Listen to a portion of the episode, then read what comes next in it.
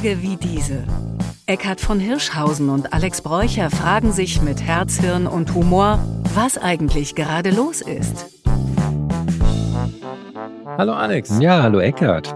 Wie geht's dir? Ja, ganz gut, ganz gut. Wir haben ja hier sehr lustiges Material vorbereitet und ich freue mich schon auf die Folge. Ja, wir haben ja beim Comedy for Future Festival äh, die Comedians auf der Bühne erlebt, aber eben auch hinter der Bühne. Mhm. Und äh, den Chin Meyer, den äh, kenne ich auch schon lange. Ich habe mal vor vielen Jahren auch mal mit ihm ein bisschen äh, an seinen Programmen mitgearbeitet, weil ich finde, dass er eben sehr viel Spannendes zu erzählen hat. Das ist halt ähm, auch ein Mann, der A, viel rumgekommen ist und B, auch wilde Sachen gemacht hat. Eben ähm, war dann in, in Puna bei Osho, genau. bei dem Sannyasin und ja. äh, mhm. wir alle sind ja auf der Suche nach Liebe und nach Erleuchtung, aber nicht alle gehen dafür so weite Strecken. Ja, genau. Was hast du in, in, in äh, äh Richtung Seelenerweiterung oder Bewusstseinserhellung schon gemacht? Oh, einiges schon ausprobiert. Also ich liebe die Hypnose, ja. Das, äh, das mache ich jetzt auch immer noch. Und ich ähm, habe schon. Deine Stimme hat auch was Hypnotisches. Dankeschön. Also du könntest äh, ja. nicht nur Podcasts, du ja. könntest auch so Einschlaftapes machen. Ja, Eckart, pass auf, gleich. Das fand ich ehrlich gesagt, äh, das, äh, mir hat mal äh, eine Zuschauerin gesagt, dass sie mit meinen CDs mhm. immer einschläft. Dann Schön. dachte ich, das, ob, ist das ein Kompliment? Weil eigentlich denke ich, du machst ja wahnsinnig einen Kopf, wie irgendwelche geistreichen Texte auf die Bühne zu bringen. Und dann aber sie fand das irgendwie schön ja, mit der Stimme. Meditativ, oder? Das finde ich auch schön, ja. Ja, kann ich mir also gut vorstellen. Ich bin Hypnose-Fan. Ich bin Hypnose-Fan, aber ähm, ja, ne, auch Yoga und andere Techniken. Ich finde zum Beispiel diese App Headspace sehr gut, ne? So mhm. Kurzmeditation, Meditation. Und ähm, das hilft mir sehr gut runterzukommen und einzuschlafen. Ne? Es nimmt eigentlich nur den Fokus aus dem Kopf, lenkt deinen Körper also auf den Körper und auf die Atmung und in dem Moment versuchst du durchlässig zu werden für Umgebungsstörungen, Geräusche und Gedanken und dann ähm, meistens kann man auch entspannen. Hm? Ja, ich kenne die App äh, Seven Mind, die ist auch gut. Die kenne ich nicht. Die äh, haben zwei Deutsche entwickelt. Ja. Und äh, die arbeiten auch mit Krankenkassen zusammen. Und ja, dieses, ähm, eigentlich ist ja der Riesenverdienst, äh, dass diese Kulturtechniken mhm. sich mit diesem Monkey Mind, mit diesem Quatschkopf, der da uns das Leben versauern kann durch seine ständigen Kommentare im Hirn, äh, irgendwie distanzierend auseinanderzusetzen, mhm. die ist ja einerseits uralt und war oft so im, im Kontext von ja, Buddhismus und äh, äh, Esoterik verhaftet. Und mhm. dann kam John Kabat-Zinn, der Gründer dieser MBSR, Mindfulness-Based Stress Reduction, auf den Gedanken, Mensch, lass mal die Folklore weg und guck mal, was ist wirklich biologisch. Der ist äh, Mikrobiologe, glaube ich, ursprünglich gewesen, John. Mhm äh, lass mal das alles weg und guck mal, ob das nicht auch für westliche Patientinnen und Patienten hilfreich ist. Und inzwischen ist das wirklich anerkannt und es gibt keine psychosomatische, psychiatrische Klinik, die ohne diese Achtsamkeits- und Skills-Trainings mhm. ähm, noch arbeitet, weil es einfach gut ist. Ja, und es führt auch, ähm, mittlerweile findet es seinen Weg auch in ganz viele populäre Medien. Es gibt so einen Film, der heißt Luca, äh, der ist von Disney produziert, spielt aber in Italien. Luca, wie die Stadt? Ja, nee, äh, ich, äh, gibt es ist eigentlich ein Männername, ne? Dieser Luca. Ja. Ne? Aber vielleicht gibt es auch eine Stadt, genau. Und es handelt davon, dass es dort Meereswesen gibt, die aber an Land gehen können und dann werden sie zu Menschenwesen. Aber sobald sie wieder nass werden, werden sie diese grünen Mesenmenschen. Und die haben ein großes Problem Problem mit ihrer Selbstwahrnehmung oder mit der Selbstakzeptanz in der fremden Umgebung. Bisschen wie deine Pinguin-Geschichte, ne? so okay. von der Substanz. Und die sagen immer, wenn sie diese Stimme im Kopf hören, ja, und das ist wohl ein bekanntes Saying aus Sizilien, die Silenzio Bruno. Bruno ist nämlich die Stimme, die dir im Kopf immer die Zweifel sagt, die immer sagt, das kannst du nicht, das geht doch schief. Und, Silenzio Bruno ist der Spruch dieses Films. Das ist ganz toll. ja. ja. Ähm, Gibt es Filme, die dein Leben verändert haben? Vielleicht schon, aber jetzt gar nicht so Filme, die jetzt so wahnsinnig, äh, die, die man jetzt in diesem Kontext so nennen könnte. Mich, mich, mich hat damals Fight Club wahnsinnig beeinflusst von David Fincher. Äh, eigentlich ein antikapitalistischer Film, der auch der am Ende daran äh, gipfelt, dass die Banken gesprengt werden, der über eine Identität. Spoiler-Alarm. Spoiler-Alarm, ja. ja. Die kennt doch jeder, oder? Von 1990. Nein? Ich kann ihn nicht. Du kennst ihn nicht. Aber jetzt gucke ich ihn auch nicht mehr, weil ich schon weiß, dass am Ende die Banken gesprengt werden. Gut, erzähle ich jetzt einfach die Geschichte fertig. Also in Kürze, da spaltet jemand seine Identität ab, ja, in zwei Persönlichkeiten. Und zwar eine Persona, die alles kann und eine Persona, die an allem zweifelt. Und der weiß aber nicht, dass es eine abgespaltene Person ist. In den ganzen Filmen wissen wir nicht, dass diese zweite Person, dieser tolle Hengst, der alles kann, alle Frauen kriegt, alle Menschen in den Bann zieht, eine richtige Sekte gründet, dass das er selber ist. Aber nur mit einem anderen Mindset. Und das bringt unglaublich viel zusammen. Das explodiert richtig im Kopf. Ganz toller Film, musst du gucken. Mit Brad Pitt. Ich hatte in Heidelberg in der WG eine Mitbewohnerin, Ja. die total Cineastin war. Mhm. Und die hatte die Gabe, Filme so lebendig nachzuerzählen, dass ich bei manchen Filmen nicht weiß, ob ich die gesehen habe oder ob ich nur Bettinas Beschreibung davon kannte. Das war echt irre. Die, die, äh, wir hatten da äh, eine tolle WG und die ging ganz viel ins Kino und hatte auch bis dahin schon ganz viel mehr Kinofilme gesehen und Mhm. inhaliert als ich. Und äh, das war abends ein großes Ritual. Und ist da auch irgendwas bei dir, so ein Film für dich oder mehrere, die, die dich geprägt haben oder bis heute? Ja, also ähm, ich habe natürlich Don't Look Up gefeiert. Ah, ähm, mhm. den, den, den Film mit äh, Jennifer Lawrence und ähm, äh, Leonardo DiCaprio und anderen Spitzenschauspielern aus Mhm. Hollywood, weil es ja genau um die Geschichte geht, die mich auch mit Gesunde Erde, gesunde Mensch meiner Stiftung oder überhaupt diesem Verbindungsstück von, wir wissen, dass die Katastrophe da ist, Mhm. sie wird auch nicht von alleine weggehen. Mhm. Und trotzdem reagieren wir nicht. Und die, dieser Film Don't Look Up äh, bringt das so geil auf den Punkt, dass mir oft das Lachen im Halse stecken geblieben ist, weil ich ja auch fünf Jahre Talkshow gemacht habe und äh, ich immer wollte, dass auch nicht nur irgendwie Schauspielerinnen und Schauspieler vorgestellt werden äh, mit ihrem neuesten Projekt und äh, wie war die Stimmung am Set und du denkst, boah, Mhm. eigentlich interessiert das keinen. Ich wollte spannende Leute da, auch aus der Wissenschaft, aus, ähm, ja, aus der Forschung. Und ähm, dann kam immer die Frage aus der Redaktion, ja, ist der oder die denn gesichtsbekannt? Mhm. Dann habe ich immer gesagt, für welche Körperteile soll man denn noch bekannt werden? Also, äh, und die Idee, dass sie was Spannendes zu erzählen haben, das galt eben nicht, weil, weil wir eben in so einer Medienwelt leben, wo das primäre Einschaltkriterium ist, kenne ich den schon oder kenne ich den nicht?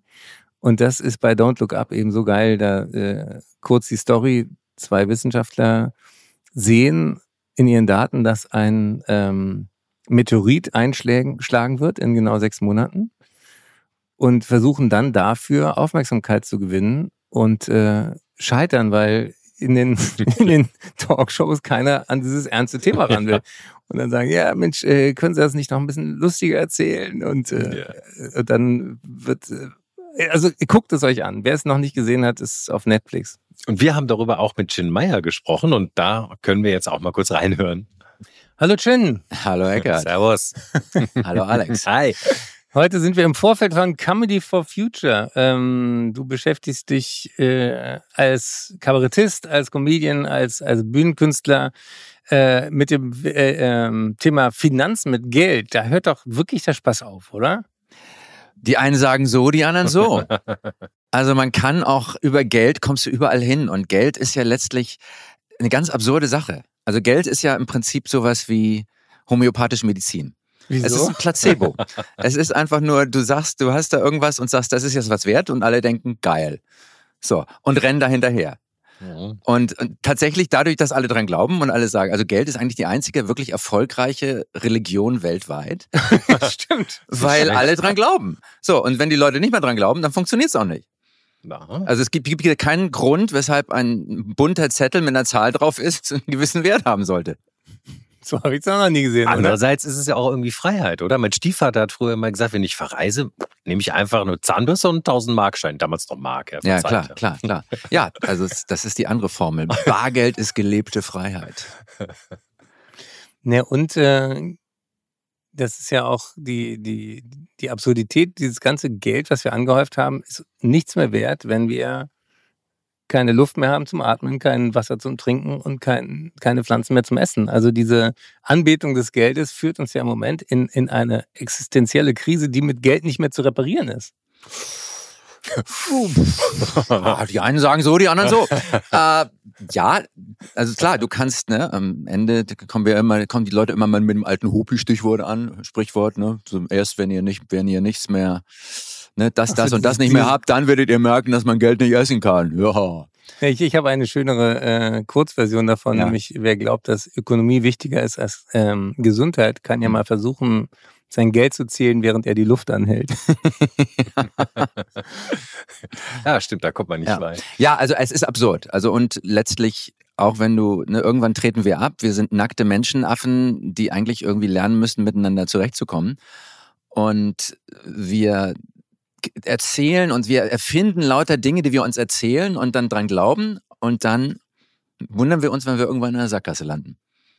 Welche Rolle hast du als, als Künstler? Weil ähm, du bist ja auch ein Geschichtenerzähler auf der Bühne. Also kann man andere Geschichten erzählen, dass die Leute rausgehen und ähm, in irgendeiner Form, ja, zumeist erheitert, aufgebaut, vielleicht sogar auch ähm, mit einem neuen Bewusstsein das Theater verlassen? Ist, ist das zu viel Das- verlangt? Nee, das ist, das ist mein Wunsch. Also deshalb, deshalb mache ich das. Ich, ich mache das, damit ich äh, leicht, ich denk, finde, viel im Augenblick geht die Leichtigkeit verloren. Und die Freude und, und auch das Absurde zu sehen. Und ich habe jetzt ein Programm, das sich tatsächlich sehr mit dem Thema Nachhaltigkeit auseinandersetzt. Es nennt sich Grüne Kohle. Und, und da, also ich habe im Prinzip, ich dachte, es, es gibt so viele Aspekte, die man machen kann. Ich habe mich so ein bisschen auf einen reduziert, dass ich sage, A, ähm, gibt ganz viel Greenwashing und man muss da einfach auch aufpassen. Und die nächste, die wirkliche Botschaft ist äh, weniger Fleisch. So, also das, das einfach mal diese, das einfach auf einen Nenner zu reduzieren, weil ich denke, das ist etwas, wo jeder Einzelne tatsächlich ein bisschen was mit anfangen kann. Und um dann diese, klar, die ganzen anderen Komplexitäten spielen da auch mit rein und, und ich, ich finde, man muss auch als Bühnenkünstler vermeiden, so diesen missionarischen Eifer. Ich habe jetzt den Bogen irgendwie Hast du nicht verstanden? Ich habe den Bogen nicht so verstanden. Das ist mein ADS. Vom Geld, vom Geld. Ah, der von- ist doch jetzt auch die volle Modediagnose, oder? Absolut, wer Haben das alle. nicht hat, Ja. wer das nicht, wer nicht neu, ich, ich freue mich eigentlich, dass ich auch ein bisschen divers bin, zumindest neurodivers Ja. und dass ich hier also, ne? Ist das nicht schon wieder die Norm? Also ist das nicht schon wieder? Nein, wir sind, wir sind immer noch eine Minderheit, circa 20 Prozent. Ah ja, also es eine große es- Minderheit. Das ist eine große, 20% sind Geht- aber ist eine weit, ist weit eine große Minderheit. des 20 Diagnose. Prozent der Leute haben einen Knall. Also quasi Mehr der oder SP weniger. Aber du würdest der SPD-Wähler ja auch nicht als Minderheit bezeichnen, oder? 20 Prozent ist schon, ist schon. Ja, Ja, gut. Also ich habe den Bogen nicht richtig. du hast den Bogen nicht. Ich Okay. habe den Bogen vom Geld zum Fleisch nicht. Das, die, die Fleischthema ist ein ethisches, oder? Oder ist das Nein, auch mit Geld? nein, ich habe also ich bin immer für Mord, wenn es geht. Aber ich, nein, ich finde, dass äh, die, die Fleischsache hat tatsächlich eine ganz, also Massentierhaltung ist einer der großen Hebel, wie man den Klimawandel doch noch irgendwie einmal zurückbiegen oder in eine, in eine bessere Richtung biegen könnte. Ja, vor allen Dingen, wenn man, äh, ich habe neulich einen tollen Vortrag gehört, das war auf der K3-Kongress, äh, äh, äh, auf dem K3-Kongress in Zürich von Maren Ohner. Und die Mhm. stellte nämlich eine sehr spannende Frage vorneweg. Äh, was ist die wichtigste Währung? Und alle, mm, was ist das jetzt, Dollar oder Euro oder was auch immer? Dann sagt sie Kalorien. Wir brauchen alle Kalorien. Ja. Und äh, wenn man darüber nachdenkt, wie tief wahr das ist, dann kommt man auch sehr schnell dahin, dass es totaler Unsinn ist, 10 oder 20 Kalorien in ein Tier reinzuschieben, damit am Mhm. Ende Zwei ein- rauskommen. zwei rauskommen. Das ist einfach nicht besonders schlau. Ja. Und äh, ich, äh, wir waren äh, vorhin hier äh, in einem veganen Restaurant, da habe ich zum ersten Mal Lachs vegan gegessen Mhm. und ich war erstaunt, dass das, äh, dass das äh, lecker ist. Ja, das ist aus Karob. Kannte ich nicht. Also man kann äh, wunderbar auch pflanzenbasiert essen und äh, deswegen ist es interessant, dass, dass man über diesen zum Beispiel über Kalorien oder über, über die Ineffizienz in diesem System der Massenfleischerzeugung äh, äh, eben auch nochmal einen Aspekt hat, dass man auch Ökonomen vielleicht überraschen kann mit, das ist eigentlich gar nicht so ökonomisch, wie man denkt. Also es ist viel nicht so ökonomisch, wie man denkt. Also gerade auch diese ganze Autodebatte jetzt, ne, wo du denkst, äh, ne, wo viele Leute sagen, ja, wir brauchen den Verbrenner, weil ne, die Leute wollen das. Und du denkst, guckst dich um in der Welt und denkst, nein, niemand will das. Alle stellen sich gerade um und wir boxen uns hier in eine ökonomische Nische, aus der wir nicht mehr rauskommen. Humor hat ja ganz viel mit, mit Perspektivwechsel zu tun, mit, mit überrascht die Leute, mit, äh, es gibt so eine schöne Definition, nämlich nimm was Gewöhnliches und betrachte es von einer ungewöhnlichen Seite. Also du musst gar nicht immer das Außergewöhnliche erzählen, sondern die meisten oder die besten Komiker, die ich auch selber liebe, ist, sind die, die mir etwas zeigen, was ich tausendmal in der Hand hatte, wie zum Beispiel ein Geldschein, und du sagst, warum glauben wir eigentlich alle, dass dieser Geldschein was wert ist? Und zack, nächstes Mal, wenn ich einen in der Hand habe, muss ich äh, an dieses Gespräch denken. Also das ist doch eigentlich nachhaltige Komik im Sinne von nachhaltig Bewusstsein verändern für Sachen. Du wärst ja eigentlich auch, wir kennen uns ja auch schon sehr lange, wir sind auch Mhm. befreundet, Mhm. du wärst ja eigentlich im Grunde deines Herzens lieber Guru geworden. Ja, aber der Guru-Markt ist, ist, ist einfach eng gerade. Ist so, ja? Ja? Ja, und, und, und vor allen Dingen, also das ist auch so eine Sache, so Leute, die, die so leicht so esoterisch oder sich als spirituell betrachten, die tendieren auch zu einer wahnsinnigen Ernsthaftigkeit. Mhm. Also, wo, da denke ich auch, ey, äh, Ich, woll- ich wollte gerade sagen, wo Erfolg ist doch immer so religiöser Fanatiker, aber das ist natürlich auch relativ ernsthaft. Da Muss man immer einfach nur angebetet werden. ja, das stimmt. Wollen wir das Ich nicht alle? Ja, wollen wir das nicht alle. Deshalb, deshalb machen wir das. Was ist ja. deine Autogrammkarten, die du überall verteilst gerade auf dem Tisch? genau.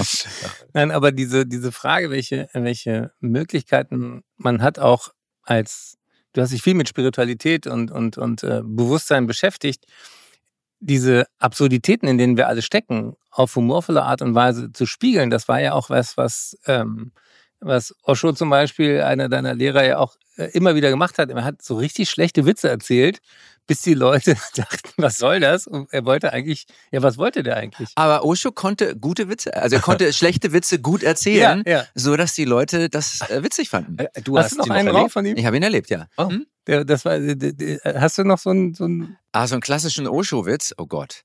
ähm, also er macht ja gerne, macht er irgendwie so mit, mit nationalen Klischees, ne? Und dann, ähm, also einer der Witze von Osho äh, war dann sowas wie, ähm, der Schotte kommt zu Hause nach Hause zu seiner Frau und sagt, weißt du was? Ich habe den Bus verpasst. Und ich bin die ganze Strecke hinter dem Bus hinterhergerannt. Und weißt du was? Als ich hier ankam, habe ich gemerkt, ich habe 50 Schilling gespart. Und dann sagt die Frau, du Idiot, wärst du in dein Taxi hinterhergerannt, hättest du 35 Pfund gespart. Solche Sachen. Ja, ja. Und äh, bist du also sozusagen damit groß geworden? Kommt das Alter, hast du schon von den Eltern oder bist du als, als äh, junger Mann, der du eigentlich noch bist? Danke, danke. Bitte, bitte. Ähm, ich bin tatsächlich, äh, ich bin ausgebrochen, ich bin, habe rebelliert. Ja. Ich wollte raus aus meinem engen, spießigen Zuhause und bin dann gleich nach dem Abi nach Indien gefahren. Ah, du bist nicht nach Pune, also. Ja, ja, ich bin richtig nach Ah, Pune also- und hab dann, kam dann zurück mit einer orangenen Kutte. Ja. sagte zu meinen Eltern, ich bin jetzt mal sechs Wochen weg, sechs Monate später war ich wieder da. Und damals konnte man ja auch noch richtig verreisen, ne? Also man war richtig weg. Man hatte Und man auch, war auch nicht zu erreichen. Ja, man war nicht zu erreichen. Man Handy kriegte einen in Brief, der dann zwei Wochen alt war und schrieb einen zurück, der dann vier Wochen alt war, wenn er zu, also es war einfach, man war weg. Wahnsinn. Und warst du in diesen, in diesen Umbruchszeiten auch dort, als es sozusagen sich auch so militarisiert hat und so? In Ja, ich habe das alles miterlebt. du hast es alles Ich erlebt. habe das alles erlebt. Und ich habe, Hat dein Name auch was damit zu tun? ja, ja, genau. Ah. Chin ist Mhm. ein jetzt, jetzt kommt Licht ins Dunkel. Ja. Das ist ein, der Über, das Überbleibsel eines spirituellen Namens. Der spirit, volle spirituelle Name war Little Your New Name, Swami Chinmayo. Und das heißt Meister des Bewusstseins. Und ähm, ich bin bei, nur bei B quasi hängen gelesen, bei Chin. Man darf dem Mann nicht zu lange in die Augen gucken. Das passiert jetzt hier nicht beim Podcast, aber dann wird man gleich total angesaugt. Absolut, absolut, absolut. Aber erlebt ihn mal auf der Bühne, da passiert das. Ja, aber diese, diese Frage, wie ähm, in welcher Erzählung wir uns alle befinden, ohne uns das klar zu machen, das, das ist ja auch die, die Aufgabe von, von guter Kunst oder auch von Geschichten. Also der, der, der Kern-Joke ist ja immer David gegen Goliath, sozusagen der, der, der, der kleine Pfiffige gegen die große Macht. Oder auch des Kaisers neue Kleider, wo ein Kind dann sagt, der Kaiser ist nackt. Ja, und, das, und das, was wir anbeten, ist eigentlich äh, sagen, diese, dieser Wachstumsgedanke. Ich, ich wurde mal sehr äh, mit einem Shitstorm bedacht, als ich nur mal diesen Vergleich in die Welt brachte, nämlich ähm, wenn irgendwas in deinem Körper auf Dauer wächst, dann ist das keine gute Nachricht. Und dann gab es aber böse, böse Reaktionen. Warum? Ja, weil, weil, weil, weil ich sozusagen unseren Popanz, nämlich dass Wirtschaft immer wachsen muss, äh, in Frage gestellt habe. Gott. Ja, ja, das ist, das ist, da denke ich auch irgendwie, da, da kommt dann wieder diese ganze Humorlosigkeit, dieses ganze, äh, diese, diese neue Ernsthaftigkeit, dass alles irgendwie ganz, ganz schlimm ist und ganz fürchterlich und ein Riesenaufreger. Und das verfestigt letztlich diese falschen Narrative, in denen wir uns bewegen. Also wir, wir laufen alle mit so einer mehr oder minder schweren Form von Selbsthypnose durchs Leben. Und, und ne, das fängt dann an mit ich bin dies und ich bin das und, und du bist dies und das und dann schon ist man in irgendwelchen Geschichten gefangen, die aber mit dem mit dem Fakt, dass wir einfach Menschenaffen sind, die lernen müssen, ne, gemeinsam auf diesem Planeten einigermaßen äh, friedlich zu koexistieren und, und sich die Art zu erhalten, dass wir da gerade ein bisschen abkacken.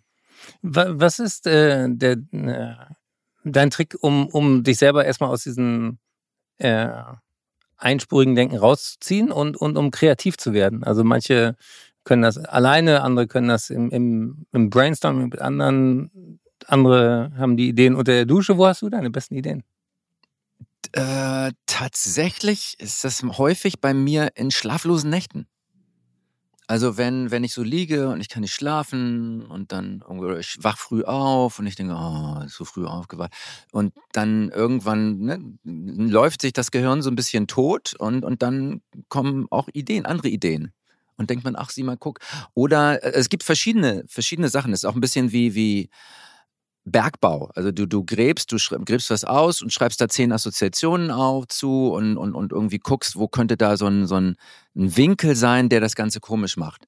Und, und irgendwann bleibt dann so ein kleiner Nugget über, den man auf der Bühne präsentieren kann. Was war dein bester Einfall bisher auf der Bühne? Tatsächlich, meine besten Einfälle sind die, die spontan mit dem Publikum sich ergeben. Wo ich denke, geil, so, aber das sind dann einfach so, so Sachen, die in dem Augenblick entstehen und auch nie wieder reproduzierbar sind. Aber wo du denkst, ach, das war einfach golden. Jetzt darf ich, darf ich verraten, dass, dass, dass Chin bei meinem 50. Geburtstag aufgetreten ist. Wirklich? Und mich, mich derartig gut parodiert hat, als da die Gäste noch lange von gesprochen haben. Irgendein, irgendein, irgendein Reim mit, mit Tüten war es. Es ging darum, dass du, als du deine Frau kennengelernt hast, mit einer Plastiktüte vor der Tür standst. Ja. Und ich diese Plastiktüte als Symbol eurer Liebe. Was ja, jetzt du als Klimaaktivist, egal. Mit der alten Tüte. Mit der Plastiktüte. Ja. Ich habe sie mehrfach benutzt, die, die Tüte. Ja. Kein Single-Use-Plastik. Ich habe nirgendwo, wo ich mehr hin kann. Ich habe nur noch diese Tüte. Lass mich rein.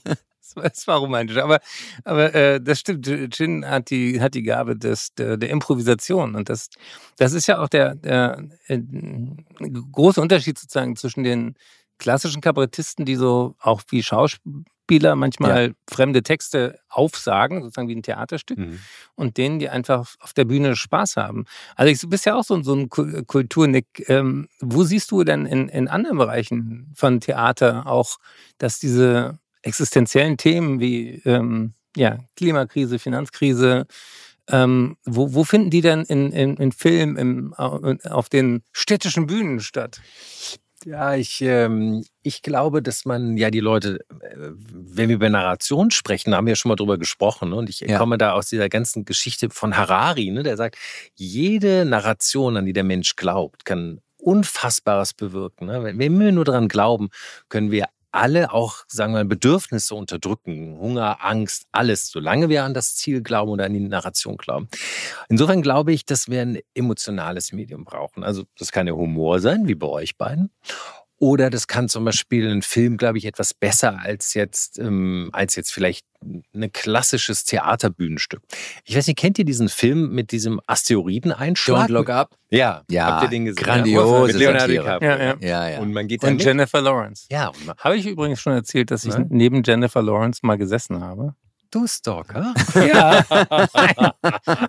Bei einer der letzten Wetten das Sendungen, ah, die es gab wow. in, in Graz. Wann hast du die moderiert? Nein, äh, das war Markus Lanz und ich war, äh, ich glaube, es war die vorletzte oder so. Also man, man, es war schon so ein bisschen ein, ein, eine seltsame Grabestimmung und ich ich gebe jetzt zu, ich wusste nicht, wer Jennifer Lawrence war, uh, weil ich so wenig mit, mit, mit Kino und, und, und ja. ähm, äh, Streaming zu tun hatte. Ich stand kurz vor der Frage, so, äh, wenn man sich so Backstage da und was machen Sie so beruflich? Ja. dann hat mir jemand gesagt, das, die, ist, die ist berühmt. Aber ja. ich, ich kenne diese Momente kenne ich auch, wo dann auf einmal jemand steht, du sagst, wie, den kennst du nicht. Der ist doch total bekannt, berühmt und, und du fühlst dich dann irgendwie ein bisschen wie der letzte Idiot, weil du einfach nicht in diesem sozialen du Kontext musst auch drin wissen, bist. dass Chins Bruder auch ein berühmter Schauspieler ist. Mhm.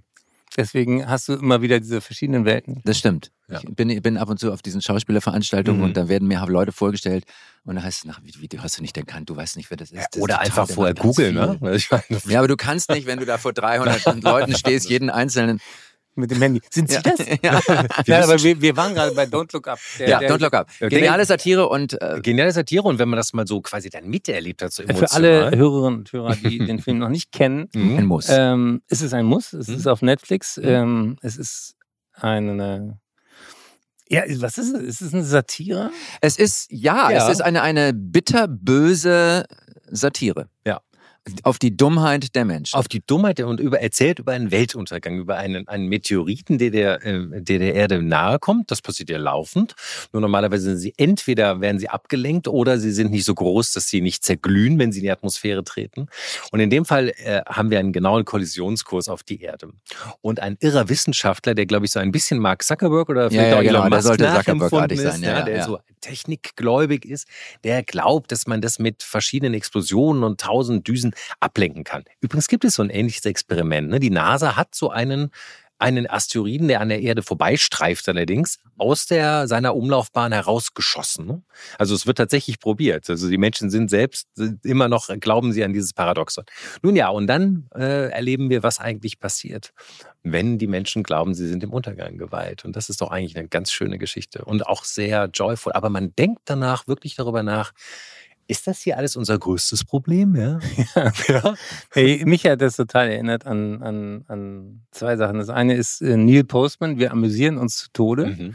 Also dieses äh, visionäre Buch 1985, als, als ich äh, in Berlin hier anfing zu studieren, gab es das so in Raubkopie. Da, da gab's, konnte man noch so Fake ähm, äh, sozusagen Billigdrucke davon erwerben vor der Mensa.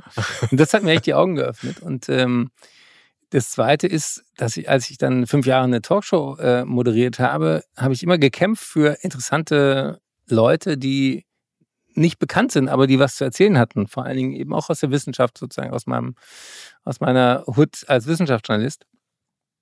Und dann kam immer das Argument der Redakteurin, ja, ist denn der oder die gesichtsbekannt? Und dann dachte ich immer, für welche Körperteile soll man denn noch bekannt werden ja, im Fernsehen? Und als ich Don't Look Up gesehen habe, gibt es auch so mehrere Szenen, wo die beiden ähm, die sagen die Bedrohung beschreiben sollen oder die erkannt haben, dieser Meteorit schlägt jetzt genau in sechs Monaten ein und äh, wir könnten jetzt noch was tun.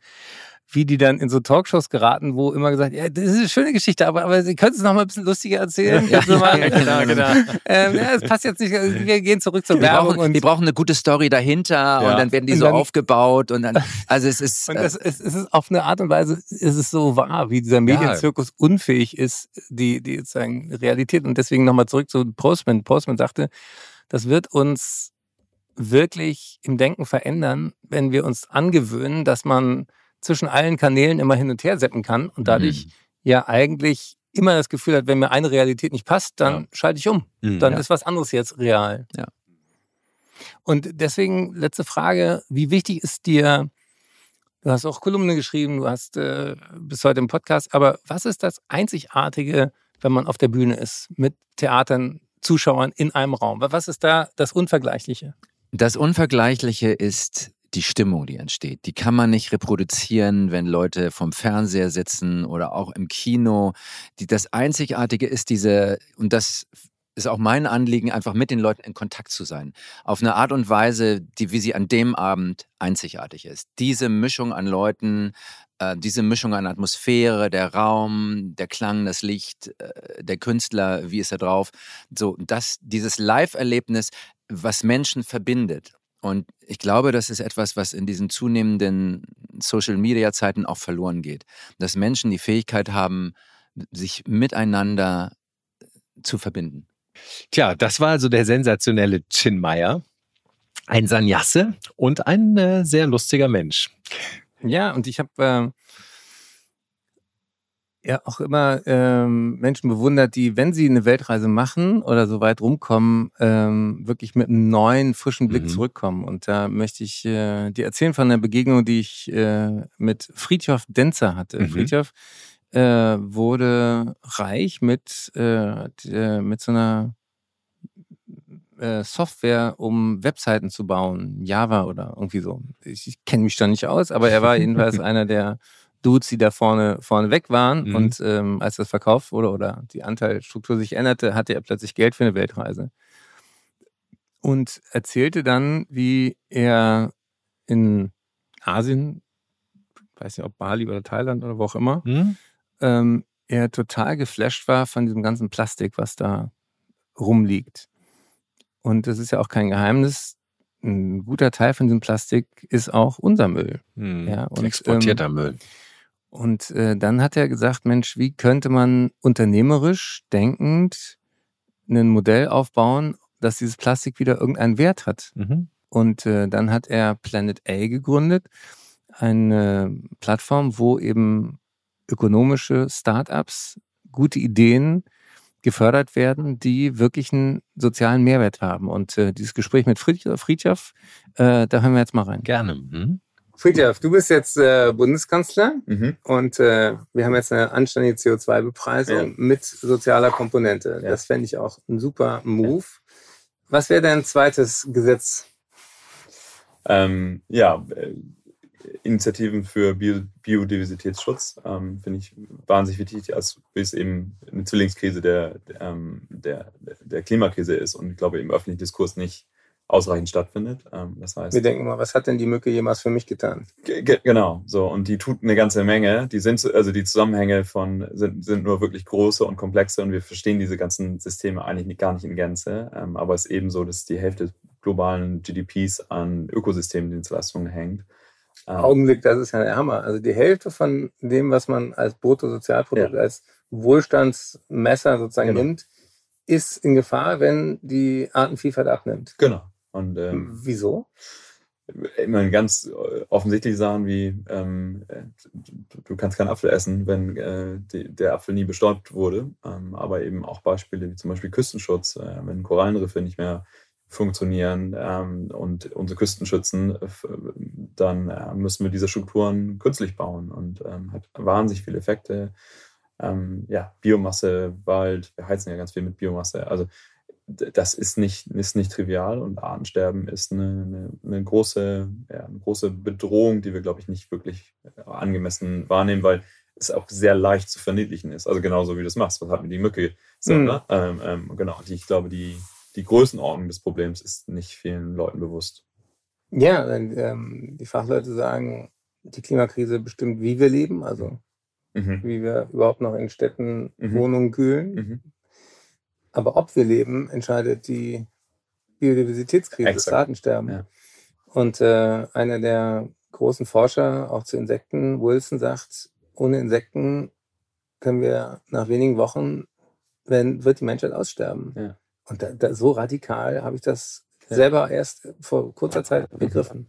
Ja, ja, genau. Deswegen, typischerweise ist das, was wir, fürs, was wir fürs Klima tun, auch gut für die Biodiversität, aber auch nicht immer. Das heißt, ähm, es, es lohnt eine genaue Betrachtung dieser Effekte. Und ja, das wäre, glaube ich, meine zweite. Und das dritte, da müsste ich drüber nachdenken, aber die Frage ist ja, ähm, wie kriegen wir es gesamtgesellschaftlich hin, diese Veränderungen, die wir vor uns haben, mit einer positiven Konnotation anzupacken und zu probieren, zusammenzukommen, weil ich glaube, die Situation, in der wir sind, ist eine sehr andere äh, natürlich als in der Vergangenheit.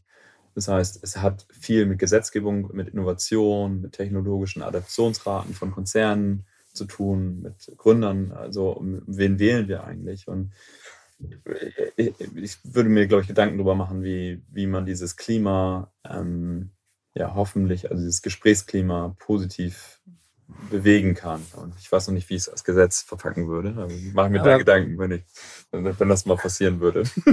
Aber genau wie wir darüber reden und wieder Lust auf Zukunft kriegen, das ist ja ein Thema, was mich total umtreibt mit meiner Stiftung Gesunde Mhm. Erde, gesunde Menschen, weil wenn wir sagen, ja, wir machen das nicht für die Ja. Mücke oder für den Igel oder den äh, Eisbären alleine, sondern wir machen das immer auch für uns. Und dieser Link hilft, glaube ich, wirklich Mhm. zu kapieren, dass es äh, ja nur zwei Möglichkeiten gibt. Entweder wir lassen alles laufen wie bisher, dann, Ja. dann wird das Leben unerträglich für uns auch schon in unserer Generation. Es ist nicht nur irgendwann ein Problem, sondern jetzt schon. Ja. Und erst recht für Menschen im globalen Süden, wo du ja auch deine Inspiration sozusagen herhattest. Ähm, oder wir gestalten jetzt das, was wir noch in der Hand haben, aktiv, viel aktiver mit. Welche Rolle spielt Geld? Also ähm, du triffst Menschen, die sind Millionäre, manchmal vielleicht sogar Milliardäre. Mhm. Ähm, wie wichtig ist es, auch privates Vermögen, auch Stiftungsvermögen in andere Bahnen zu lenken? Ein Wort. Also sehr.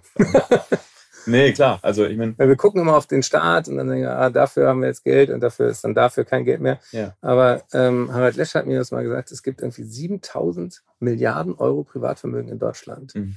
Und da dachte ich, wow, wir, wir reden immer über äh, hier, ähm, natürlich sind diese Rüstungsausgaben irgendwie Mhm. enorm und äh, steigen immer weiter global. Und wir denken, Mensch, äh, das Feld, Geld fehlt uns auch Mhm. für, für Frieden mit, mit uns und der Natur. Ja. Auf der anderen Seite könnten viele Menschen viel mehr machen, wenn sie ihre, ihren Hebel, den sie mit ihrer Geldanlage haben, anders bedenken. Wann findet nach deiner Erfahrung so ein Umdenken statt, wenn du mit reichen Menschen sprichst?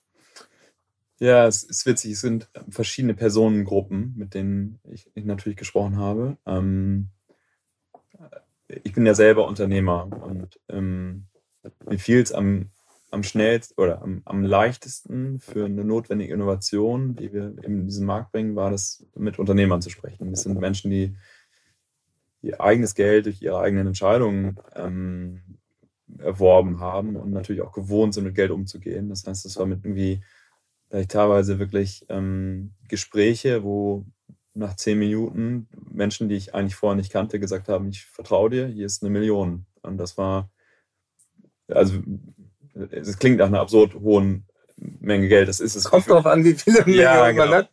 Ich will nur sagen, das ist auch für mich eine sehr hohe Menge an Geld. So. Und ähm, ich finde, ich fand das ähm, ja verrückt, dass, dass Leute da, mehrere Leute sehr schnell Ja gesagt haben. Ja, also sehr, sehr früh ausgesprochenes Vertrauen ähm, von Serienunternehmern, ähm, aber dann eben auch eine ganz andere Klasse von, von Kapitalgebern. Also wir haben eben zum Beispiel auch eine Allianz als Investoren oder den dänischen Staatsfonds oder ähm, auch eine Rewe hat bei uns ähm, recht groß investiert. Ähm, und das finde ich natürlich auch total super. Also du hast verschiedene Personen oder eben institutionelle Investoren, die ähm, ja letztendlich zu einer doch sehr anderen These als normalerweise in dem Venture-Kapitalbereich Ja gesagt haben, eben bei uns eben. Es hieß ja lange so, ach so, ja, so, so Öko-Investments, das ist irgendwie nett fürs Gewissen, aber das killt die Rendite.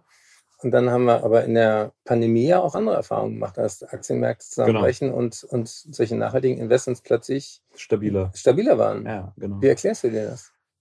Ja, ich glaube, äh, sag mal, das Problem, an dem wir uns ja auch abarbeiten, das wird nicht, das wird nicht verschwinden. Also das ist kein, äh, ist jetzt nicht der nächste Lieferdienst für, für Essen, äh, was natürlich super convenient ist, aber es ist kein existenzielles Problem, was wir haben. Und ich glaube, Notfalls können wir auch zur Pizzeria laufen. Notfalls, ja, genau. Und ähm, ich glaube, das ist schon, die Dinge passieren und, und ja, ich glaube, sagen wir mal, wir werden zukünftig eine Korrelation sehen müssen zwischen den Unternehmen, die tatsächlich gut handeln ähm, und auch die monetären Gewinner werden dieser Transformation. Würden wir das nicht sehen, hätten wir gesamtgesellschaftlich ein riesengroßes Problem, dann hätten wir überhaupt keine Chance, das in den Griff zu bekommen.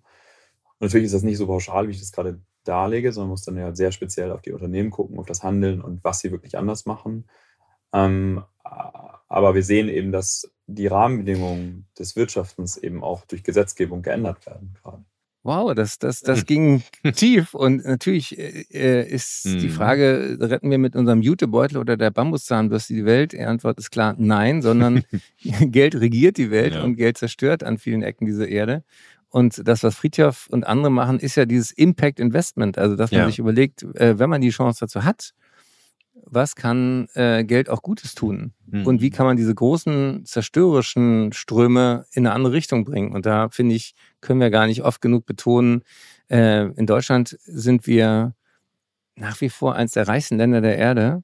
Wir haben 7000 Milliarden Euro Privatvermögen in diesem Land. Mhm. Das schlummert irgendwie auf Konten und die meisten Leute, auch wenn sie was spenden, denken, sie sind bei den Guten. Aber das, was wirklich ein Riesenhebel ist, den man nicht unterschätzen Ja. sollte, ist, wo, bei welcher Bank ist dann mein Konto? Mhm. Ja, also wir haben jetzt von Gesunde Erde, gesunde Menschen zum Beispiel alle Konten bei der GLS Bank. Ja, genau, die ist bekannt. Ähm, es gibt auch andere ethische Banken. Das ist jetzt keine Schleichwerbung, aber ähm, alles, was so ein Mindeststandard von, von Mhm. ökologischer Transparenz, also wo investieren die das Geld, wenn man das da liegen hat, ähm, was haben sie für Ausschusskriterien, ähm, in welche Projekte ähm, gehen sie. Das ist total wichtig und das mhm. ist auch wenn ich nur so mit äh, Stifterinnen und Stiftern so in dieser Philanthropie-Szene unterwegs bin, bin ich immer wieder erstaunt. Die machen sich ganz, ganz viel Gedanken über ihre nächsten Projekte, aber ja. ganz wenig Gedanken über Geldanlage. Ach. Dabei ist das unterm Strich ja. einer der größten Hebel, den Unternehmerinnen und Unternehmen, die was Gutes ja. machen wollen, tun können. Also hast, hast du dich mal mit, mit der Frage ja. beschäftigt, wo, wo du deine Konten hast? Ja, also ich habe mich ganz viel mit der Frage der Konsumethik beschäftigt. Ne? Also die Tatsache, dass du mit jedem ausgegebenen Euro, den du auch hm, für irgendwas, ob es jetzt Essen oder Kleidung ist und so, eigentlich eine Entscheidung triffst. Jedes Mal entscheidest du dich, ist es lokal ähm, ähm, ähm, produziert oder in China, ne? ist es ökologisch hergestellt oder nicht, ist es nachhaltig oder regional.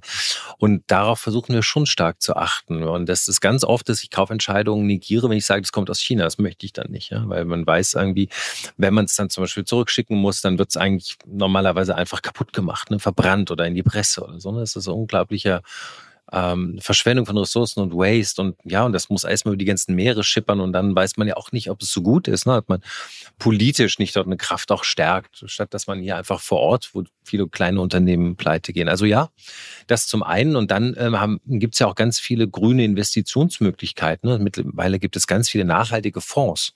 Also da kann man auch mal schauen. Denn hier Kollege von A-Planet ist jetzt nicht für jeden, ne, für jedermann möglich, da zu investieren, aber man kann, wenn man sich ein bisschen äh, informiert, kann man ganz viele nachhaltige Investitionen tätigen. Finde ich eigentlich eine gute Sache. Ja, und, und auch wenn jetzt jüngere Leute zuhören, die sagen, oh, die haben ja gut reden, wir haben noch gar nichts Erspartes, mhm. dann fragt mal eure Eltern oder auch eure Großeltern. Oft haben die äh, tatsächlich ja auch für die nächste Generation Geld angelegt. Ja. Ähm, und das muss nicht weiter bei, ich nenne jetzt keine Namen, aber bei den Standardbanken sein, weil das äh, kann man besser machen. Da kommt auch noch was anderes hinzu. Ich weiß nicht, du hast vom Lieferkettengesetz gehört. Hm? Und das Lieferkettengesetz soll nachweisen, dass man zum Beispiel keine Sklaverei in den Lieferketten hat oder keine Sweatshops benutzt oder generell ethische Standards finde ich auch. Was sind Sweatshops für alle, die ein, ein Sweatshop ist eigentlich, wo jemand schwitzt, aber das sind sozusagen ein, ein, ein Synonym oder ein Begriff für meistens in, in Südostasien, also für Billiglohnländer, wo zum Beispiel Textilien unter unmenschlichen Bedingungen genäht werden, kleine ungelüftete, unklimatisierte, äh, äh, vollgestopft mit Menschen, also Sweatshirt, wo man also quasi im wahrsten Sinne des Wortes schwitzt für deine, für dein T-Shirt. Und ähm, ja, tatsächlich ähm, soll das Liefergesetz äh, nach, also dass äh, nicht so viel Unethik in den einzelnen Produkten steht. Und weißt du, wer sich am meisten dagegen wehrt? Die Banken. Und zwar ganz vorneweg BlackRock, ja, der böse große Investor, und Macron, der französische Präsident, ja, ein ehemaliger Investmentbanker. Ähm, und die versuchen, dass man Ausnahmen schafft für die Investitionsvehikel, also wie BlackRock oder die Banken. Weil die wollen sich nämlich gar nicht in die Tasche gucken lassen, wo sie ihre Gelder anlegen und was sie machen mit dem Geld und wollen sich gar nicht verpflichten lassen nach ethischen Standards. Das finde ich ganz schön fies. Also ja. da denke ich, sowas wie die GLS Bank, wie gesagt, wir machen hier keine Anlageberatung. Es ist nur ein persönliches Statement. Ähm, die ist sehr transparent und nachhaltig. Ich kenne jetzt auch keine andere, aber ich glaube, man kann sich informieren. Äh, man kann. Tomorrow Bank, die Triodos Bank und so weiter. Ich glaube, man kann viel machen, ja. Hm? Wo wir über Filme geredet haben mhm. ähm, und BlackRock, der mhm. Joko Winterscheid äh, hat gerade eine neue Serie raus bei Amazon Prime. Mhm. Und äh, die heißt, äh, glaube ich, The Most Dangerous Show on Earth. Und es geht um die Auswirkungen der Klimakrise. Oh. Und ich ähm, durfte ähm, den ersten Teil schon sehen. Äh, und er hat tatsächlich äh, auch ein Gespräch mit dem deutschen BlackRock-Manager. Also Ach. der geht auch dahin, wo es weh tut. Und mhm. ich habe da äh, riesen Respekt. Es ist wahnsinnig aufwendig gedreht. Es mhm. ist wirklich äh, sensationelle Bilder. Mhm. Und ähm, ist jetzt bei Amazon Prime und äh, für alle, die äh, Zugang da haben, äh, lohnt sich zu gucken, sechs Teile. Und mhm. ähm, ich finde das super, wenn auch Menschen, die aus dem Entertainment-Bereich kommen, ja. zeigen, dass sie sich ernsthaft Gedanken machen und nicht nur Gedanken machen, sondern auch wirklich äh, dorthin gucken und dass wir viele Menschen äh, neu äh, diesen Blick eröffnen. Also Joko, Respekt. Wie, was sagt man da? Kudos, Props, Kudos. Props. Ja, war nicht eigentlich Friedrich Merz vorher der BlackRock-Chef in Deutschland? War er das nicht? Den, das ist nicht Teil unseres Podcasts. Wir haben aber, was unsere Demokratie angeht, noch ja. eine einen echt spannenden. Aspekt mhm. für alle, äh, die Tage wie diese gerne hören. Ich habe Jonas Scheible getroffen. Ja. Jonas Scheible ist äh, ein Spiegeljournalist, der ein Buch geschrieben hat über die Zusammenhänge von Klimakrise und Demokratie. Und ähm, da hören wir mal rein. Was ist denn eine Ökodiktatur? Jonas Scheible. Hallo. Ja, eine Ökodiktatur ist äh, eigentlich ein Hirngespinst, ähm, aber ein ziemlich verbreitetes und, und sowas, was im Diskurs rumsteht schon seit vielen Jahren und irgendwie verhindert, dass wir, dass wir zurechtkommen. Dann wird immer unterstellt, ähm, wenn man Probleme damit hat, dass es sehr langsam vorangeht im Klimaschutz in den Demokratien, dann wolle man eigentlich die Diktatur und gucke vielleicht neidisch nach China. Ähm, aber das, und es mag Leute geben, die das vielleicht sogar irgendwie heimlich tun, äh, aber das ist totaler Käse. Also das kann nicht funktionieren und selbst wenn China sehr schnell irgendwie Bahnhöfe baut und Krankenhäuser, es ist für uns, erstens darf es keine Option sein, hier irgendwie von unserem demokratischen System abzuweichen. Zweitens würde es auch nicht gehen. Wie sollte das klappen? Wer sollte der Klimaschutzherrscher werden, der jetzt dann verlässlich Klimaschutz macht? Das ist alles totaler Käse. Und es wäre sehr geholfen, wenn wir das irgendwie aus der Welt räumen würden und lieber darüber reden, wie wir die Demokratie in die Lage versetzen, Klimaschutz zu machen. Jonas, du hast ein neues Buch geschrieben, Demokratie im Feuer. Warum wir die Freiheit nur bewahren, wenn wir das Klima retten und umgekehrt. Freiheit ist ja im Moment so ein, so ein Begriff, der maßgeblich dazu dient, alle, alle Maßnahmen, die man als Zwang und Ökodiktatur und wie jetzt auch noch Tempolimit, äh, das ist doch ein Freiheitsentzug ähm, zu rechtfertigen. Was ist Freiheit für dich? Freiheit ist in dem Fall für mich politisch verstanden die Möglichkeit, sozusagen über das eigene Leben und die Gesellschaft zu entscheiden. Also das, was den Kern ausmacht unserer freiheitlichen Demokratie. Wir können gemeinsam uns auf die Suche nach einer Antwort auf die Frage begeben, wie wollen wir leben? Wie wollen wir leben? Die Antwort können wir geben zum Glück. Ähm, und das muss man verteidigen. Und ich, das ist auch wirklich so, dass dieser Freiheitsbegriff so instrumentalisiert wird und so einseitig, ähm, wie du es eben beschrieben hast, benutzt wird, um ja, um Klimaschutz irgendwie zu denunzieren. Und wir denken das einfach falsch. Das Gegenteil ist wahr. Klimaschutz ist Freiheitsschutz. Du steigst ein, indem du einfach mal einen Zeitsprung machst. Kurzer Blick in die Zukunft. Wie könnte es in 30 Jahren aussehen? Und äh, das ist ja nicht nur Science Fiction, sondern es gibt dazu jede Menge Studien, ähm, die uns ziemlich genau vorhersagen, was in 30 Jahren unsere Hauptprobleme werden. Wie viel Freiheitsgrade hat man denn noch in einer Welt, die zwei Grad, vielleicht sogar auch drei Grad heißer ist als jetzt? Also der Unterschied zwischen zwei Grad und drei Grad ist wahrscheinlich enorm. Ähm, aber auf jeden Fall sehr viel weniger als jetzt. Und so ganz genau kann man das im Detail natürlich nicht vorhersagen. Mhm. Das ist ja also wir wissen sehr viel, was passieren wird, aber wir wissen noch nicht so genau, wie sich das auswirken wird auf künftige Gesellschaften. Wir wissen ja noch nicht mal, wer bei der nächsten Wahl irgendwie in den Bundestag kommt. Also ist alles nicht so leicht vorherzusagen. Aber auf jeden Fall weiß man, dass permanente Krisen Politik überfordern und fordern und dass man, wenn man mit den Leuten redet, die jetzt in Ministerien sind oder das mal waren, dann sagen die immer, wir können eine Krise lösen, aber wir können nicht mehr als zwei oder drei Krisen auf einmal lösen. Mhm. Und wir kommen schon gar nicht dazu, irgendwie dann vorauszudenken und uns irgendwie mit Planung zu beschäftigen.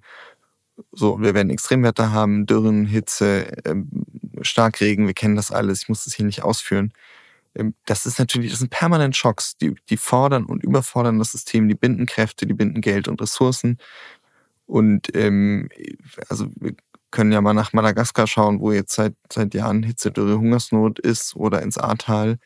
Ähm, so wahnsinnig viel Freiheit hat man da nicht. Oder in Frankreich, wenn dort keine Häuser mehr gebaut werden dürfen in der Gemeinde in der Provence, weil das Wasser fehlt. Das ist das, was auf uns zukommt, und zwar im großen Stil.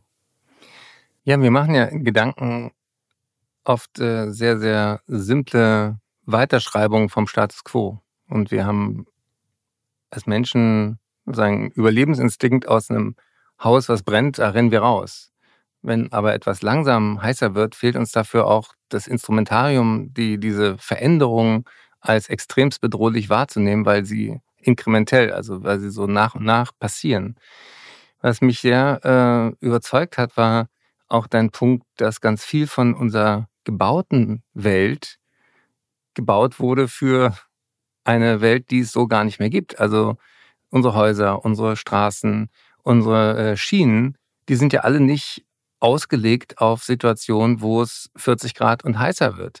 Und ähm, da gab es ja auch Situationen, wo, wo plötzlich ähm, der Teer weich wird, wo, wo äh, du hast, hast äh, auch gesagt, was heißt denn das für Menschenleben? Genau, es ist nicht nur so, dass viele der Dinge, die wir gebaut haben, nicht dafür gemacht sind, sondern die sind alle nicht dafür gemacht. Alles, was wir gebaut und geschaffen haben als Menschen, ähm, ist geschaffen für ein Klima, das es nicht mehr gibt. Alles, was wir jemals als Zivilisationen, die wir so nennen, in Städten und so geschaffen haben, ist gemacht für ein Klima, das es nicht mehr gibt. Das ist total irre. Und das, das, ich verstehe, dass man sich das kaum vorstellen kann, aber den Schritt muss man machen.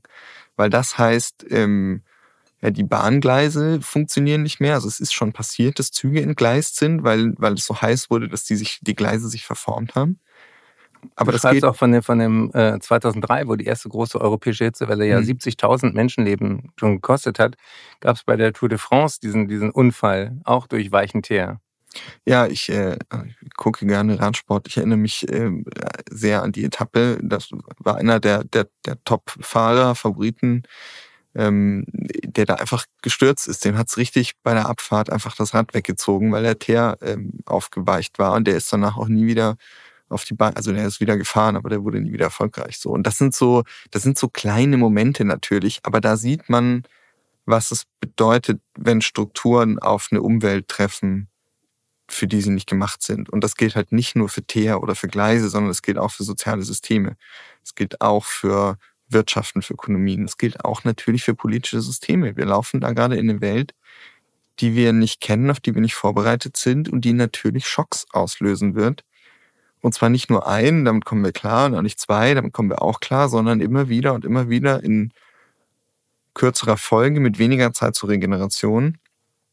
Und man muss sich ernsthaft mit der Frage auseinandersetzen, wie viele dieser Schocks stecken unsere Systeme weg. Und einige werden sie wegstecken, aber es geht jetzt eben darum, die Zahl und die Heftigkeit, so weit es geht, zu minimieren, um zu verhindern, dass ähm, das alles ja, zusammenbricht, dass wir es nicht, dass wir es nicht schaffen, dass die liberale Demokratie, die ja ein unglaublich fragiles System ist, das wissen wir ja alle.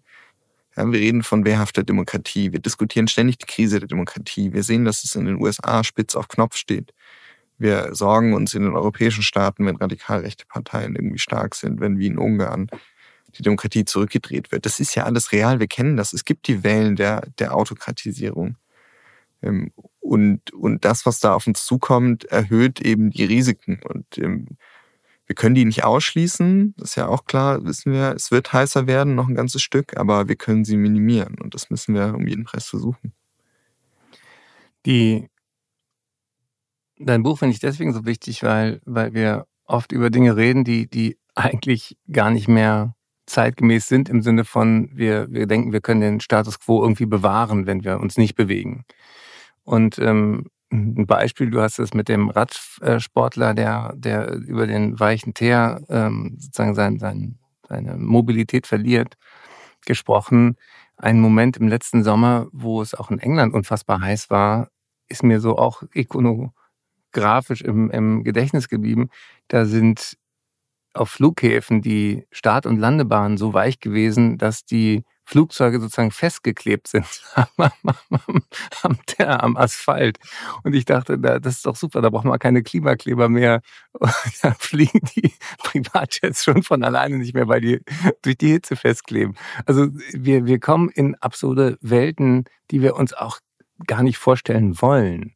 Und ähm, das ist ja auch ein bisschen das Dilemma, dass, dass ähm, ich als Arzt auch dieses There's no glory in prevention Ding kenne, dass wir kein Geschäftsmodell haben für Katastrophen, die wir verhindern. Also weder beim Individuum, wir verdienen viel, wenn wir einen Herzkatheter schieben, wir verdienen viel, wenn wir ein Herz transplantieren.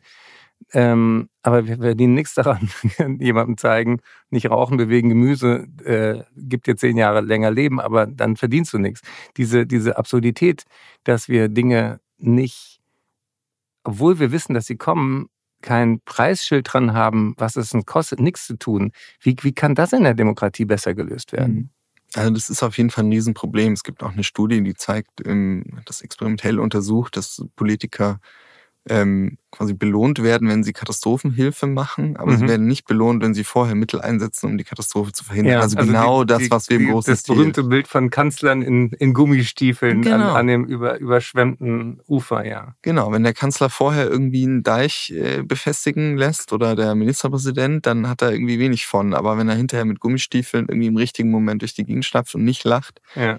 dann, ähm, dann hat er vielleicht was von.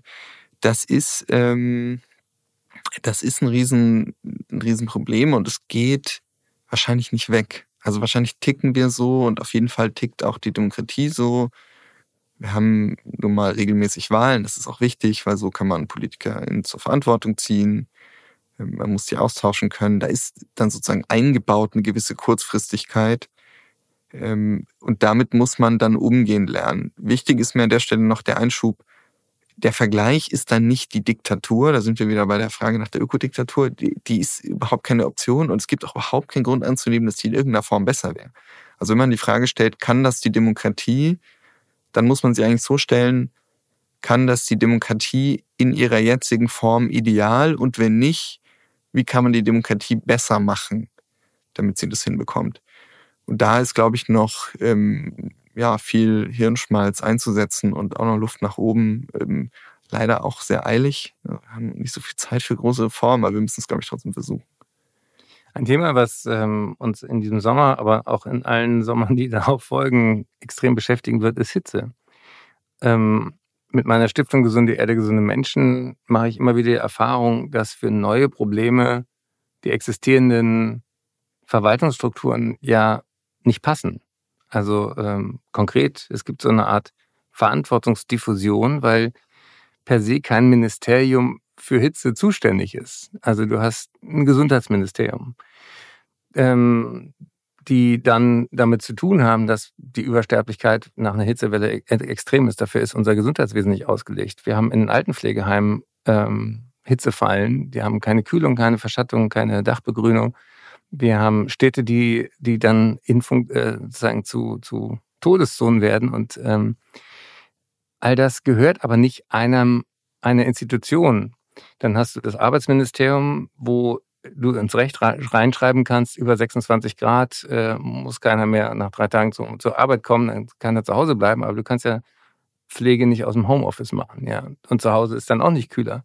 Also ähm, ganz viele von unserem Regelwerk, was wir irgendwie politisch auch erstritten haben, greift nicht mehr für diese komplexe Krise. Dann hast du ähm, auch natürlich nicht nur Deutschland äh, macht Emissionen, dann gibt's äh, Klimaschutz im Auswärtigen Amt, im, im BMZ, äh, dann gibt's ein Umweltbundesamt, dann gibt's den ÖGD, den öffentlichen Gesundheitsdienst. Die erfassen zwar ähm, bestimmte Parameter wie Luftverschmutzung, Wasserverschmutzung, aber auch Hitze wird, wird bisher nicht äh, sagen als als als Noxe, als als gefährlich ähm, äh, sozusagen äh, identifiziert und gemessen. Das heißt also, wenn so ein neues Problem kommt, schreit ja nicht jeder, oh ja, äh, hier, wir regeln das, weil es eben die, die etablierten Abstimmungsprozesse und Zuständigkeiten und, und äh, äh, Behördenhierarchien sprengt. Hast du da ähm, eine Idee, wie kriegen wir da mehr Tempo rein? Weil die, die Riesenthematik in der Klimakrise ist, wir haben eine Jahrhundertaufgabe, für die wir weniger als zehn Jahre Zeit haben. Und Demokratie ist toll in stabilen Zeiten, da kann man sich auch Zeit nehmen, alles auszudebattieren. Aber wir können im Moment ja, erleben wir auch in der Ampel, eigentlich so eine gegenseitige Lähmung. Genau, also wir haben, das muss man einfach festhalten, keine Zeit oder sehr, sehr wenig Zeit. Das ist der entscheidende Faktor in dieser Krise und in der Bekämpfung dieser Krise.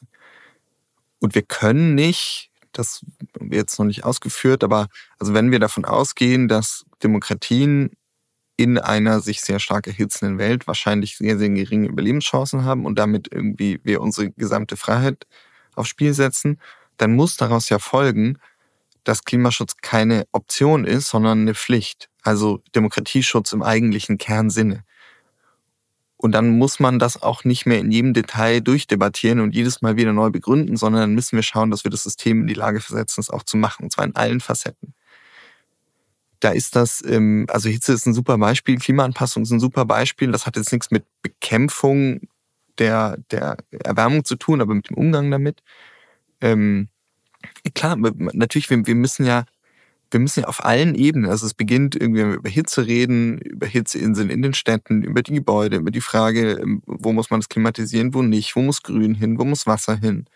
Aber es geht ja weiter, es geht über Brände, wo sind Schneisen, welche Dörfer sind in Gefahr, welche nicht. Wie kann man das verhindern? Wie muss man die Forste umgestalten, damit die geschützt werden? Wie ist es mit Starkregen? Wie ist es mit Überflutungen?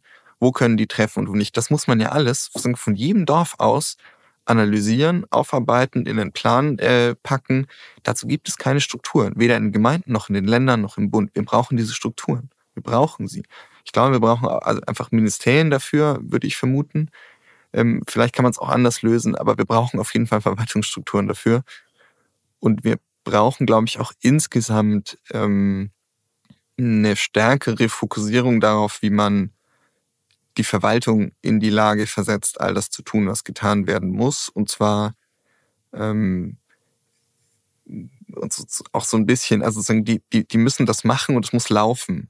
Man, ohne dass sie jedes Mal neu angeschoben werden müssen. Ähm, ich bin jetzt kein Verwaltungsexperte und es gibt in der Tat da auch nicht so viel vorarbeiten, wie man sich wünschen würde, ehrlicherweise. Das hast du sehr schön gesagt. Aber äh, ja, aber da müssen wir ran. So, das, äh, ich, ich glaube auch, wir brauchen also so eine Idee, die es gibt. Das sind so, ähm, das ist so ein bisschen so ein Hybrid äh, in der also zwischen Gesetzgebung, Verwaltung, Regierung und und und, äh, und Rechtsprechung gibt so ja, Wächterbehörden kann man die nennen, Ombudsstellen heißt das technisch, gab mal so Versuche in Israel und Ungarn. Ähm, das sind, waren so Behörden, deren, deren Job es war, für die, auf die Zukunft zu schauen oder die Zukunft zu hüten oder auch, mhm. auch die Umwelt. Und dann kann man darüber reden, was die für Kompetenzen haben müssen, aber zum Beispiel könnten die die Kompetenz haben, ähm, Entscheidungen der Politik Gerichten vorzulegen und überprüfen zu lassen, mhm. ob die in Einklang stehen mit, den, mit dem Klimaschutz. Und dann hätte man sozusagen eine Chance, ähm, quasi Politik so ein bisschen anzutreiben und zu zwingen. Die konnten dann auch irgendwie Informationen einholen, die konnten öffentlich agieren. Man kann natürlich auch darüber reden, ob man nicht ähm, ja, sowas wie das Umweltbundesamt, ähm, in den USA ist das äh, ziemlich aufwendiger oder größer, die EPA, die Environmental Protection Agency, ob man nicht sozusagen unterhalb der, der Ministerien, außerhalb davon so, so Strukturen braucht, die die sehr viel mehr Regulierungsmöglichkeiten haben, um eben schnell eingreifen zu können, ähm, wenn und weil ja politisch verabredet ist, dass wir das tun müssen und dass es auch notwendig ist, weil, weil das eben für die Wahrung der Demokratie äh, ja, unausweichlich ist. Es gibt ja auch diese Idee, dass man jedes Gesetzesvorhaben daraufhin prüft, was es für die nächsten Generationen bedeutet. Und äh, du schreibst auch in deinem Buch über das Bundesverfassungsgericht, was ja auch Freiheit ganz neu definiert hat. Wie siehst du dieses Urteil? Ist es gefeiert worden als eine Revolution in unserem Denken über das, was auch Staatsaufgabe ist und was Politik machen muss? Man hat aber nicht das Gefühl, dass jetzt wahnsinnig viel dadurch bewegt wurde, oder? Naja, es ist in unmittelbarer Folge natürlich damals das Klimaschutzgesetz verschärft worden. Jetzt wird es wieder so ein bisschen aufgeweicht, aber ähm, das, ist, das ist auf jeden Fall passiert und das wäre ohne dieses Urteil nicht passiert. Ich halte das schon für wegweisend, weil es auch nicht nur der Politik irgendwas auferlegt, sondern weil es so grundsätzlich anders argumentiert weil es diese Argumentation, Klimaschutz ist Freiheitsschutz, und, und wenn wir das nicht tun, dann verletzen wir die Freiheitsrechte und die Grundrechte künftiger Generationen quasi überführt von, von irgendwas, was uns eigentlich klar ist, aber in eine politische Tatsache. Politik muss sich danach jetzt richten. Und die Grundlage, auf der das gemacht wurde, juristisch war gar nicht so, dass man das erwartet hätte. Also selbst die Klägerinnen und Kläger haben ja nicht erwartet, dass sie das Ding gewinnen. Die waren also aus allen Wolken gefallen. Also das ist schon weitreichend ähm, und ich glaube, da kann noch mehr kommen. Ich glaube, es wird aber auf der Grundlage, die wir jetzt haben, nicht mehr so viel kommen, weil die ist sozusagen ausgelutscht. Also die haben sozusagen alles rausgewrungen aus dem verfassungsrechtlichen Material, das wir hatten. Und jetzt ist so ein bisschen Zurückhaltung. Und wenn man aber da zum Beispiel auch nachsteuern würde und vielleicht eine schärfere Pflicht irgendwie ins Grundgesetz schreiben würde, da kann man auch darüber reden, wie man das genau macht. Aber sozusagen Klimaschutz noch klarer als, als Pflicht verankern, dann hätten Gerichte auch wieder ein Packende, hätten sozusagen wieder, wieder Saft irgendwo, den sie, den sie rauspressen können. Sind in der Recherche, die du betrieben hast, auch Momente bei dir selbst entstanden, wo du sagst, oh scheiße, wir packen das nicht? Ich habe diese Momente ständig. Ich auch. Ja. Ich glaube, also alles andere wäre auch albern, oder? Also ähm, das ist, ich, ich, ich schreibe in dem Buch an so einer Stelle so ein bisschen darüber, wie albern ich mir vorkomme bei diesen Sätzen, die ich da schreibe. So ähm, Epochenbruch, menschheitsgeschichtlicher, äh, ein einfacher Moment. Es steht auf dem Spiel, was der Mensch selbst ist. Das Aussterben, nicht in den nächsten Jahrzehnten, aber über die nächsten Jahrhunderte der Menschheit ist nicht vollkommen auszuschließen. Die Demokratie ist in den Grundlagen gefahren. So, man denkt sich, Herrgott, was schreibe ich da eigentlich so? Was ist das denn für prätentiöser Quatsch? Aber es ist kein prätentiöser Quatsch. Also es ist einfach eine, ein Moment, den wir so noch nicht hatten. Es ist eine Menschheitsaufgabe, die in der Koordinierung und Größe noch nicht da war. Wir haben unglaublich wenig Zeit. Wir sind es nicht gewohnt. Es fällt uns schwer, das vorzustellen.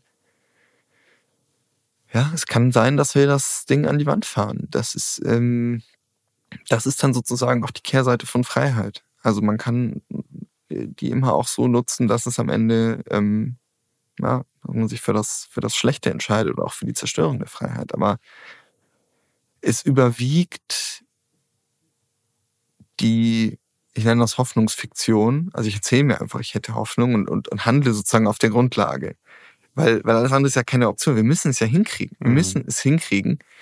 Ähm, aber ähm, das ist, also ich habe dann meine hellen und meine dunklen Momente. Ja, danke für deine Ehrlichkeit. Das geht vielen so, die sich da intensiv mit beschäftigen. Und es erklärt ja auch gleichzeitig, warum so viele Leute keinen Bock haben auf Menschen, die sich darauf hinweisen. Also ähm, wir haben jetzt äh, in der vergangenen Zeit auch erlebt, wie, wie auch die Klimakleber, äh, ein Unwort, aber die letzte Generation auch kriminalisiert wird. Ähm, wie siehst du das? Sind das die Terroristen von morgen? Also sind auf jeden Fall keine Terroristen von heute. Sie sind auch keine Antidemokraten, sie sind keine Extremisten. All das, was bisher gesagt wird, ist falsch. Ich habe keine Ahnung, wie die sich entwickeln.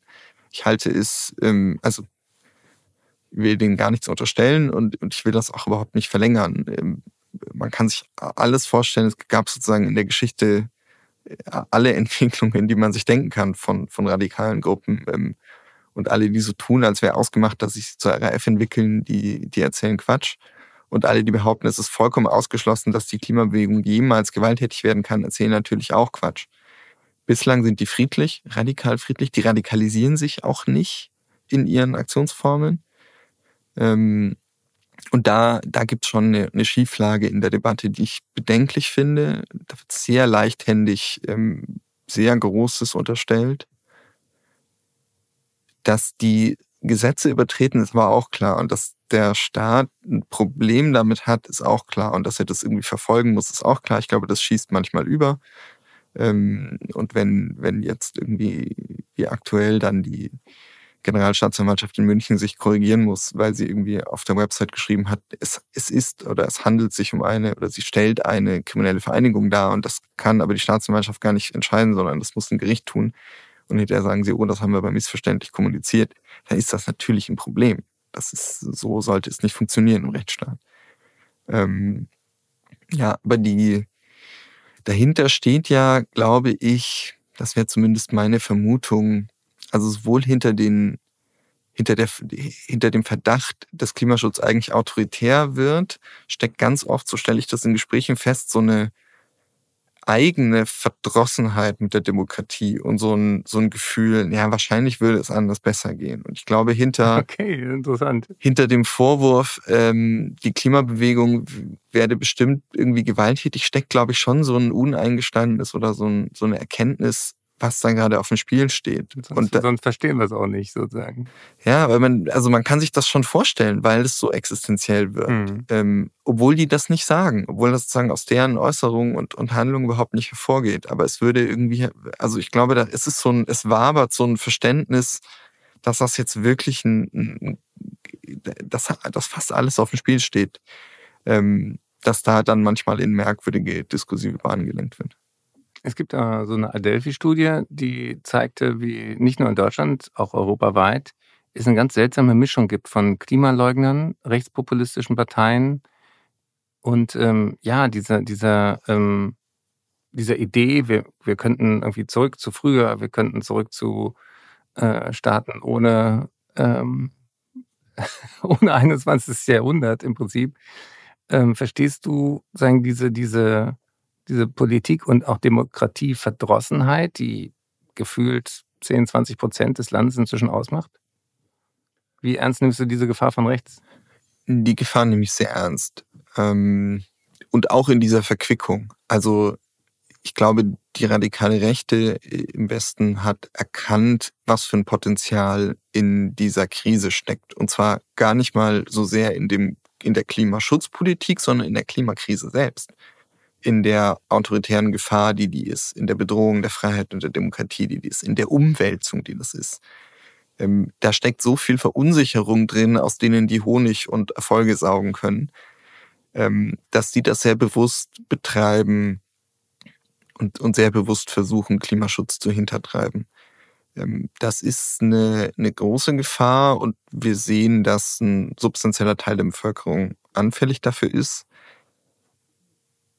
Und es gibt auch in Deutschland zum Beispiel jetzt so, äh, gibt so ein paar Umfragen, die mich nervös machen, weil man sieht, dass das, also der Block derjenigen, die sagen, never, ever, ever würde ich AfD wählen, der schrumpft.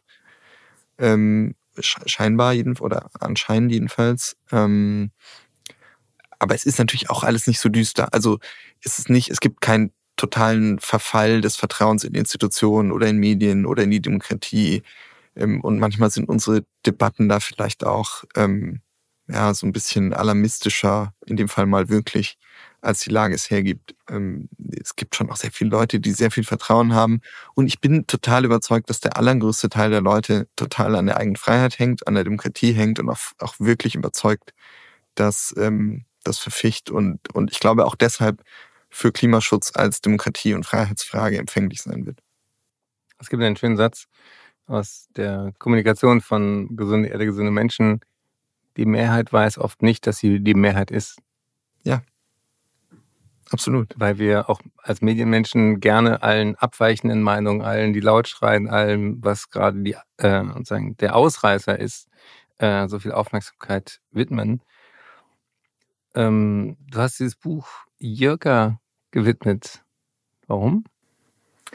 Äh, dass Jirka ein sehr, sehr enger Freund von mir, der ähm, an Krebs gestorben ist. Hm. Und, ähm, ohne der mich sozusagen als Teenager schon ähm, politisch wahnsinnig beeinflusst hat und äh, ohne den ich, glaube ich, nie jemand geworden wäre, der ähm, auch nur darüber nachdenkt, ein Buch zu schreiben.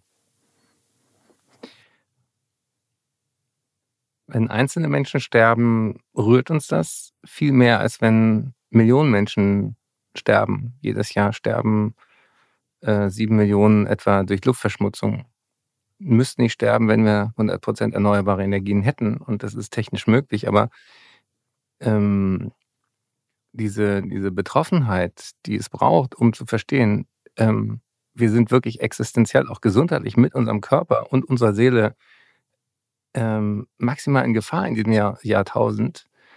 Ähm, Gab es da bei dir so einen Moment, wo du das für dich auch verstanden hast? Also ähm, unabhängig von deinem Freund, der da gestorben ist, der Krebs hatte wahrscheinlich nichts mit Luftverschmutzung oder man weiß es nicht. Es ist ja oft auch eine Mischung an, an, an schädlichen Einflüssen, die dann auch äh, Krebserkrankungen verursachen, aber eher im älteren Alter als bei Jungen.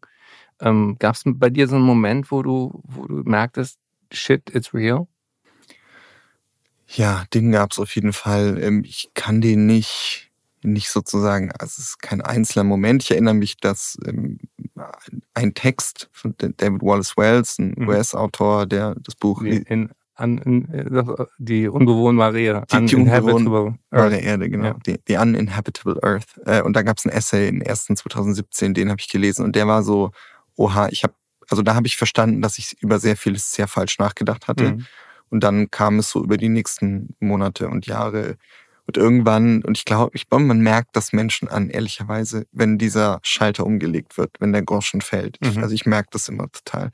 Ja. Dann fangen die an, so ganz viel über Klima plötzlich zu reden und in einer anderen Dringlichkeit und einem anderen Ton und so. Es braucht ein bisschen, aber ich glaube, das schreibe ich auch, man hat es nicht verstanden, bevor einem der Schreck nicht einmal kurz in die Glieder fährt. Ja.